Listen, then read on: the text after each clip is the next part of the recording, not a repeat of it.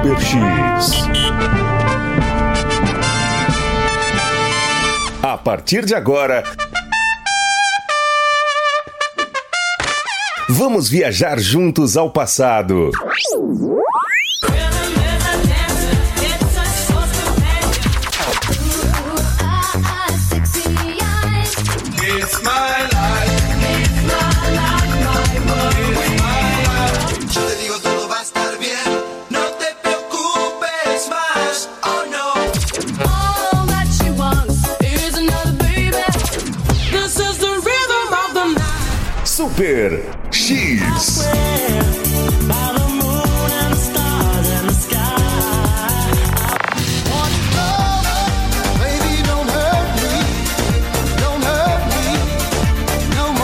Papo aqui é cinema, games, curiosidades, cultura pop, Nerdologia. tudo sobre o mundo geek e, e, e, e, e muito mais. Mais. Está começando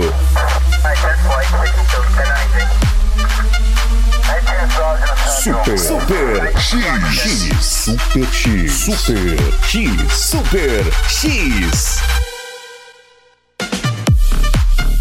No ar agora mais uma edição do Super X. Bom dia, hoje 18 de maio de 2020, segunda-feira. Sejam muito bem-vindos, Sebastião no comando aqui até as 10 da manhã com Super X, só músicas antigas aí, músicas do passado de 80 até 2010, tá bom? 2010, uma média boa, né? Pra gente viajar aí no tempo e escutar e ouvir, claro, e relembrar também grandes músicas aí do passado. Bom dia, a partir das 10 da manhã, não se esqueça, programa Moloco, aqui na sua Rádio Moloco, diretamente aqui da loja da iSystem 278, da Avenida São Francisco, no Jundiaí, isso mesmo. O telefone aqui da rádio é 985583695, você participa por mensagem de texto, mensagem de voz, né? Mande aí pelo WhatsApp para a gente aí, você vai ser adicionado também ao grupo do Moloco e conseguir aí interagir então com toda essa grande família. Um bom dia especial para meu amigo Diógenes Barbosa Ribeiro e para toda a galera lá do Extra Placas,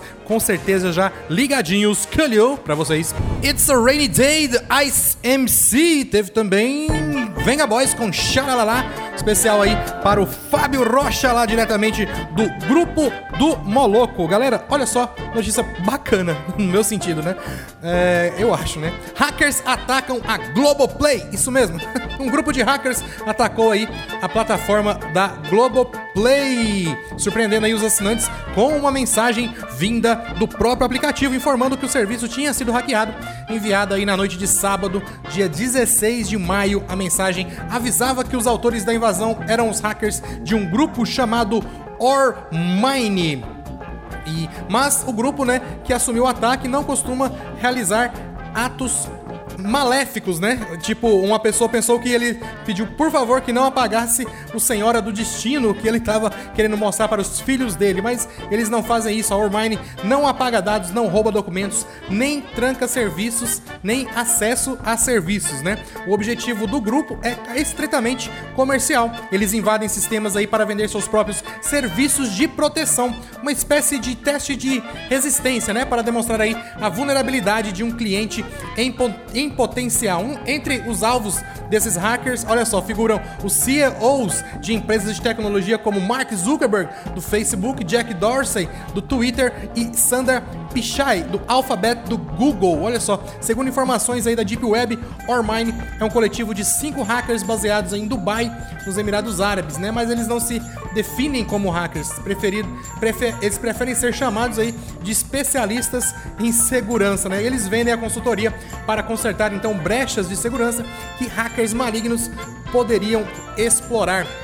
E, por incrível que pareça, isso é muito comum aí no mundo da cibersegurança, a ponto de já haver denominações específicas para diferenciar hackers do bem e do mal. Os hackers consultores são chamados de white hat, né, que é chapéu branco, enquanto os invasores interessa- é, interessados aí em ações prejudiciais são os black hat, chapéu preto, que trata aí de uma referência ao antigo clichê de filmes de cowboy que distinguia mocinhos e bandidos pela cor do chapéu.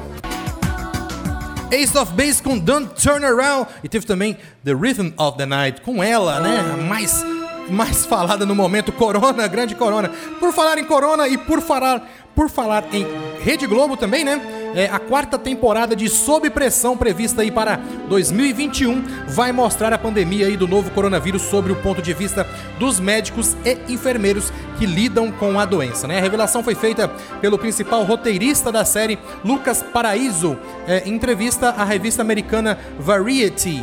Variety tem todas, cara. Paraíso confirmou o tema que já tinha vazado, né, mas acrescentou um detalhe trágico. Ele revelou que um dos integrantes da equipe médica da série vai morrer. Sim, na maneira como a história fala sobre como lidar com a tragédia em sua vida pessoal, não quero dar spoilers, mas uma pessoa da equipe médica morrerá ele antecipou, né? Precisamos mostrar como a tragédia alcança os médicos, porque isso está acontecendo muito no Brasil. O que falta hoje são profissionais na linha de frente. Temos que falar sobre a necessidade de formar e educar mais médicos, criar umas mais boas escolas, né, de medicina, acrescentou aí o roteirista, né? Apesar do tom catastrófico da abordagem, ele disse que a mensagem da série é de esperança, não como uma fuga da realidade, mas a esperança no sentido de olhar um para o outro, a esperança que está dentro de você, explicou aí o nosso querido Paraíso, grande grande Paraíso aí, diretor Lucas Paraíso, né? Na verdade, o roteirista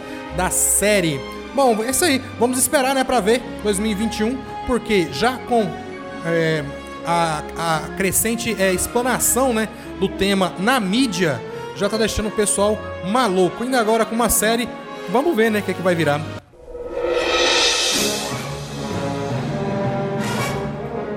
Olha só, galera. George Miller confirma aí um prólogo de Mad Max sobre a juventude de Furiosa. Lembra da Furiosa?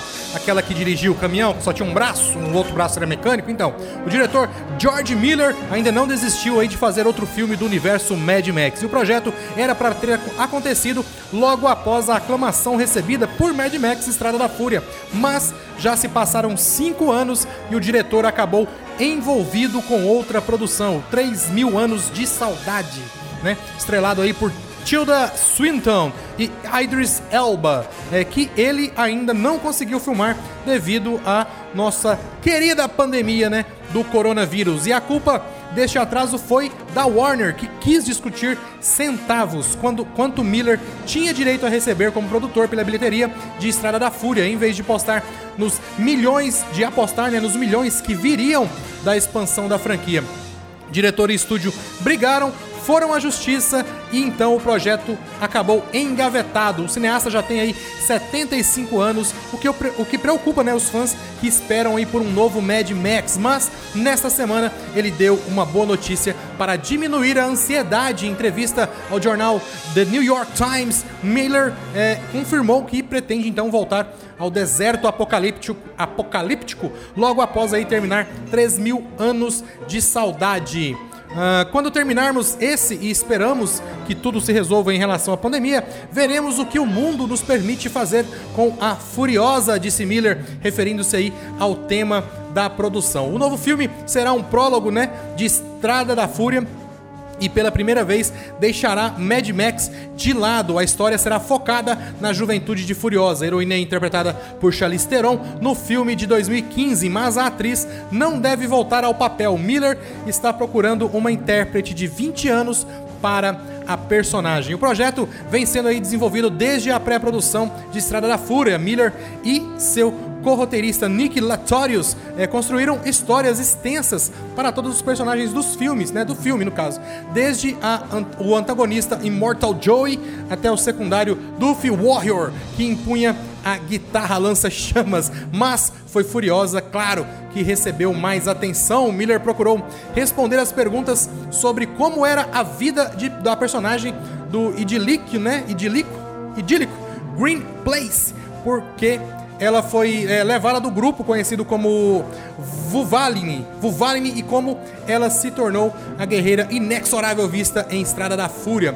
Era simplesmente uma maneira de ajudar Charlize Theron e a nós mesmos, explicou Miller sobre o motivo de desenvolver um longa, é, uma longa história sobre a personagem numa mostrada das telas. Então vamos ficar aí aguardando a história da Furiosa. Eu acho que vai ser bem bacana mesmo.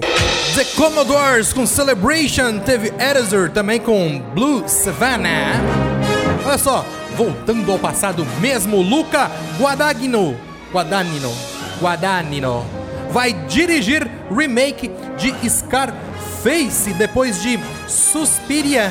Luca Guadagnino vai dirigir aí o remake de outro clássico, né? Ele foi contratado pela Universal Pictures para comandar o terceiro Scarface. Howard Hawks dirigiu o original, ambientado em Chicago de 32 que foi é, reimaginado né, por Brian De Palma em 83, com uma história sobre o tráfico de drogas é, de Miami. Filme favorito de muitos rappers. Essa versão ficou aí marcada pela performance, claro, de Al Pacino, que deu vida ao memorável Tony Montana. O enredo de ambas as versões centravam-se num imigrante que procurava é, procura ascender na sociedade por meio do submundo do crime. No primeiro filme, o personagem principal era um italiano interpretado por Paul Mooney. Enquanto no remake era um cubano, Al Pacino. Ambos buscavam aí concretizar seu sonho americano através da violência. A nova versão será ambientada em Los Angeles e foi escrita pelos irmãos cineastas Joel e Ethan Cohen, onde, onde os fracos não têm vez, né? E há três anos, Diego Luna de Narcos chegou a ser anunciado no papel principal, né? Só ajuda a lembrar aí que o estúdio planeja, claro, o remake de Scarface há mais de uma década. O roteiro original foi escrito por David Ayer, de Esquadrão Suicida, e revisado por Paul Atanasio, de Donnie Brasco, Jonathan Herman, de Straight Outta Compton, a história do NWA, e Terence Winter, criador da série Broadwalk Empire, até ser reescrito pelos irmãos Cohen, o próprio Ian e Anthony Fuqua, de O Protetor, também negociaram dirigir o filme. O que parece ter sobrado do projeto inicial foi a ideia de adaptar os elementos em comum das produções anteriores e trazer a trama para os dias de hoje. Dessa vez, tendo como protagonista um mexicano ou um negro, hein? Olha só, a dúvida reside é, na situação de Diego Luna com adiantamentos.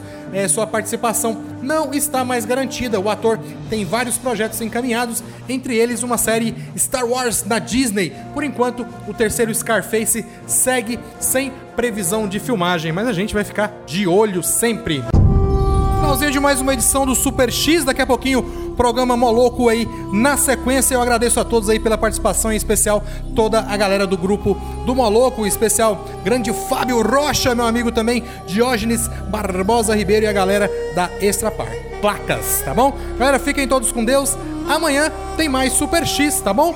Você já sabe aqui na Rádio Moloco, na Avenida São Francisco 278 no Jundiaí, na loja da iSystem. Grande abraço, até amanhã. Fui!